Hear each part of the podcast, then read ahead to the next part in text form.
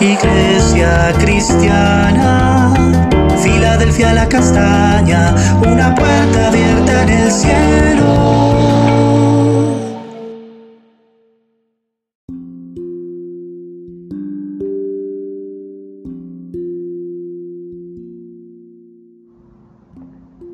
Amada iglesia, muy buenos días. El Señor les continúe bendiciendo. Eh, continuamos con nuestro altar familiar. Hoy estaremos observando acerca de la segunda venida de Cristo, parte 2. Eh, vamos a estar tomando como referencia en la escritura segunda de Pedro 3, 3 a 7, en la traducción en lenguaje actual. Dice así la escritura. En primer lugar, tomen en cuenta que en los últimos días vendrán algunos que solo pensarán en sus malos deseos.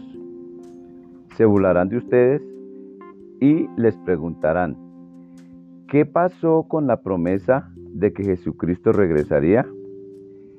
Ya murieron nuestros padres y todo sigue igual que cuando el mundo fue creado.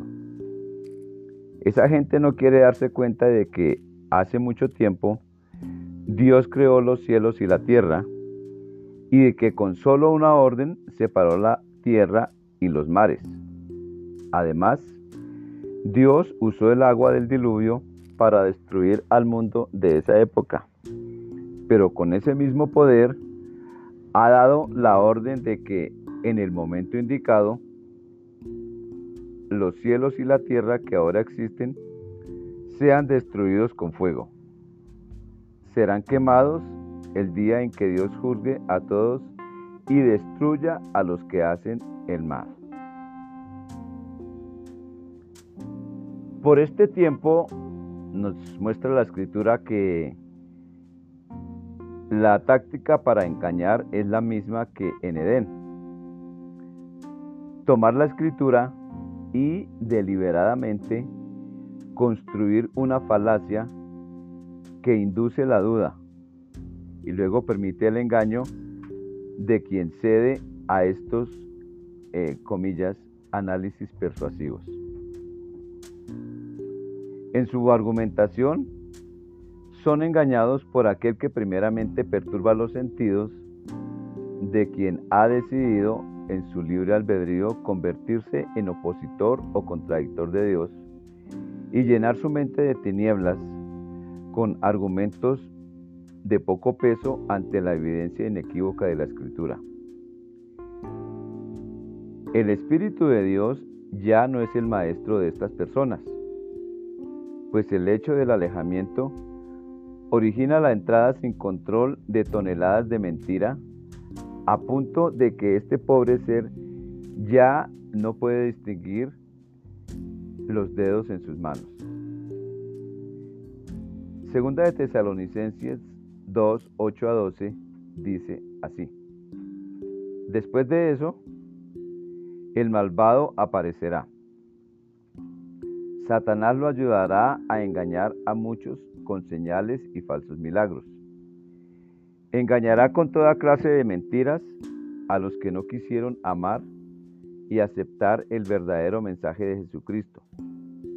Mensaje que podría haberlos salvados del castigo que recibirán. Dios permite que este hombre mentiroso y malvado los engañe para que acepten lo que es falso. Así Dios castigará a todos los que no han creído, no han querido creer en el verdadero mensaje y son felices haciendo el mal. Pero cuando el Señor Jesús vuelva, con todo su poder y su gloria, destruirá con el soplo de su boca al hombre malvado y le quitará su poder. Algo muy aplastante ocurre luego de escuchar una mentira sutil. Viene una contundente muestra de poder engañoso para acabar de convencer a quienes han decidido ser opositores de Dios. Evidencia de poder engañoso que ya no pueden evitar por su condición de opositores. Pues el hecho de ignorar conscientemente la escritura, como se nos dice aquí en la parte, en la, escritura que leímos, origina el retiro de Dios de estas personas que terminan siendo presas del engañador por excelencia. En el caso de la iglesia Filadelfia,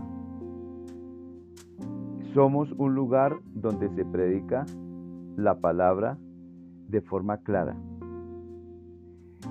Nos distingue como congregación esa palabra sin argumentación humana.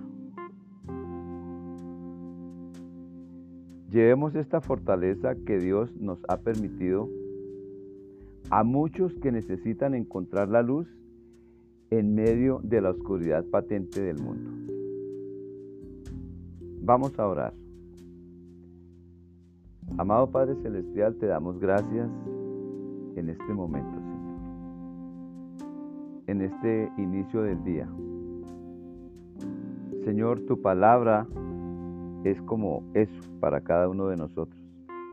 El inicio de un nuevo día. El inicio de una nueva oportunidad, Hoy, Señor, yo clamo por aquellas personas que han estado escuchando estos mensajes y que escuchan tu palabra, Señor. Clamo para que en tu misericordia ellos puedan aceptar la palabra pura y clara, Señor, como aparece en la Biblia, bendito Dios. Que allí no haya otra intención, Señor, sino de hacer claridad frente a la oscuridad propia del mundo, Señor. Gracias, Señor, porque nos has permitido disfrutar de esa palabra que no se lleva con engaño, Señor. Gracias por nuestros pastores y los que los enseñaron a ser claros y honestos con la palabra, Señor a no utilizar la palabra como ganancia deshonesta, Señor. Y gracias por tu palabra, Señor. Gracias, Espíritu Santo, por ser tan profundamente convincente con nosotros. Y ayúdanos, guárdanos, devolvernos, de convertirnos en opositores, bendito Dios. Señor, te damos gracias en el nombre de Cristo Jesús. Paseate en este día, Señor, por toda la iglesia. Amados, el Señor les bendiga. Feliz resto de día.